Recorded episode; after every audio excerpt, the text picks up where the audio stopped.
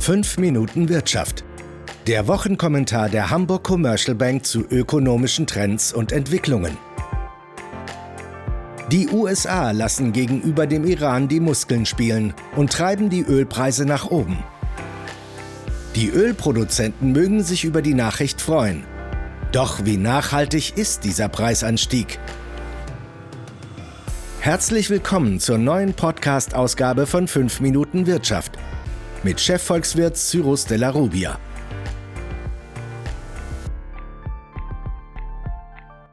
Die USA haben die Iran-Sanktionen verschärft, woraufhin die Ölpreise einen kräftigen Sprung nach oben gemacht haben. Die Ölstaaten, allen voran die Länder des OPEC-Kartells unter der Führung von Saudi-Arabien, freuen sich über den unverhofften Einnahmenzuwachs. Aber wie nachhaltig wird dieser Preisanstieg sein? Dies hängt im Wesentlichen von zwei Fragen ab. Erstens, wie effektiv sind die verschärften Sanktionen der USA? Und zweitens, wie weit ist die OPEC willens und in der Lage, einen möglichen Ausfall an Ölförderung zu kompensieren?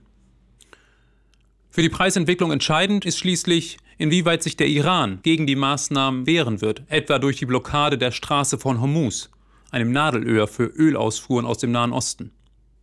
Zur Effektivität der US-Sanktionen kann man zunächst festhalten, dass diese in den vergangenen Monaten sehr wirkungsvoll waren. Die USA hatte im Mai 2018 das Iran-Abkommen aufgekündigt und sanktioniert seitdem grundsätzlich den Bezug von Öl aus dem Iran.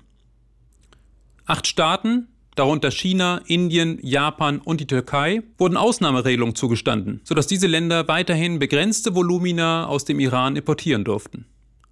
Seitdem ist die iranische Ölproduktion um 1,1 Millionen Barrel pro Tag von 3,8 Millionen auf 2,7 Millionen Barrel pro Tag gesunken.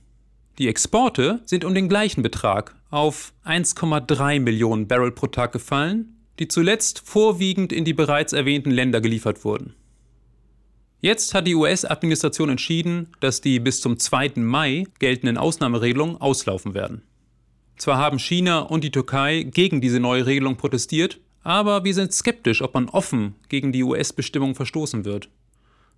Bei der Türkei liegt das unter anderem daran, dass private Unternehmen nicht das Risiko laufen wollen, bei einem Verstoß gegen die US-Sanktionen in US-Gerichtsverfahren mit Haftandrohung verwickelt zu werden. Das gleiche erwarten wir für Indien und Japan. In China dürften die laufenden Verhandlungen über die Handelsbeziehungen mit den USA die Regierung davon abhalten, das Importverbot gänzlich zu ignorieren. Ansonsten würde man das Scheitern der Verhandlungen riskieren. Iran ist durch jahrzehntelange Erfahrung geübt darin, Sanktionen zu umgehen. Die derzeitigen Ausfuhren dürften daher sicher nicht, wie von den USA angestrebt, auf Null sinken. Aber dennoch ist mit einer empfindlichen Reduktion der Ölexporte auf deutlich unter eine Million Barrel pro Tag zu rechnen. Wird die OPEC dieses reduzierte Ölangebot kompensieren können und wollen? Gemäß der amerikanischen Energieagentur EIA ist die OPEC in der Lage, ihr Angebot kurzfristig um 1,9 Millionen Barrel pro Tag zu erhöhen. Angesichts des gestiegenen Ölpreises ist es zudem für die Mitgliedstaaten besonders attraktiv, die Einnahmen durch eine höhere Förderung zu steigern. Und hier beginnt der Balanceakt für die OPEC. Wie stark soll die OPEC die Förderquoten bei ihrem nächsten Treffen am 25. Juni erhöhen. Angesichts der Unsicherheit über das künftige Ölangebot, die im Übrigen durch die chaotische Lage in den Ölländern Venezuela und Libyen weiter angeheizt wird, und der gleichzeitigen Wahrnehmung, dass die Weltwirtschaft besser läuft als bislang erwartet, dürfte den Kartellmitgliedern eine Einigung schwerfallen.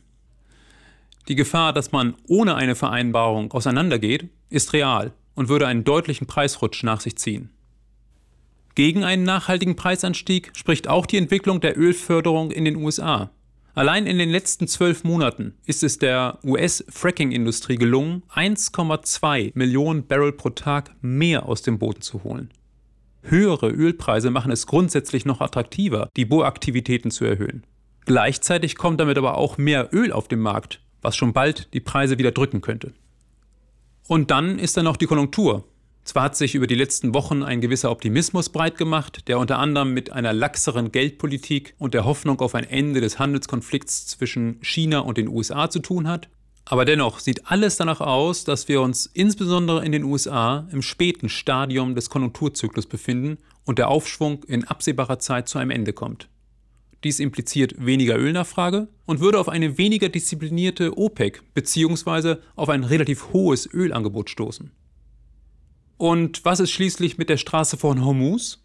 Könnte denn überhaupt eine Blockade dieser Meerenge den Ölpreis auf, sagen wir, über 100 US-Dollar pro Barrel katapultieren? Die Straße von Hormuz verbindet den Persischen Golf und den Golf von Oman, ist an seiner engsten Stelle nur 39 Kilometer breit und wird in erster Linie von Saudi-Arabien, Iran, den Vereinigten Arabischen Emiraten sowie Kuwait und dem Irak genutzt. Jeden Tag wird durch diese Meerenge rund 30 Prozent des über den Seeweg transportierten Rohöls geschleust.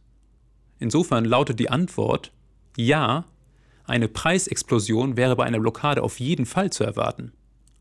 Aber eine derartige Blockade durch den Iran ist unwahrscheinlich, denn Teheran ist selber auf die Passierbarkeit dieses Seewegs angewiesen, um Ölprodukte zu importieren. Außerdem würde dies das ohnehin äußerst angespannte Verhältnis zwischen dem Iran und Saudi-Arabien erheblich belasten. Auch wenn sich kurzfristig die Ölpreisrallye noch fortsetzen dürfte, bleiben wir angesichts der zu erwartenden OPEC-Reaktion, den weiteren Bohraktivitäten in den USA und einer sich abschwächenden Konjunktur bei der Prognose fallender Preise.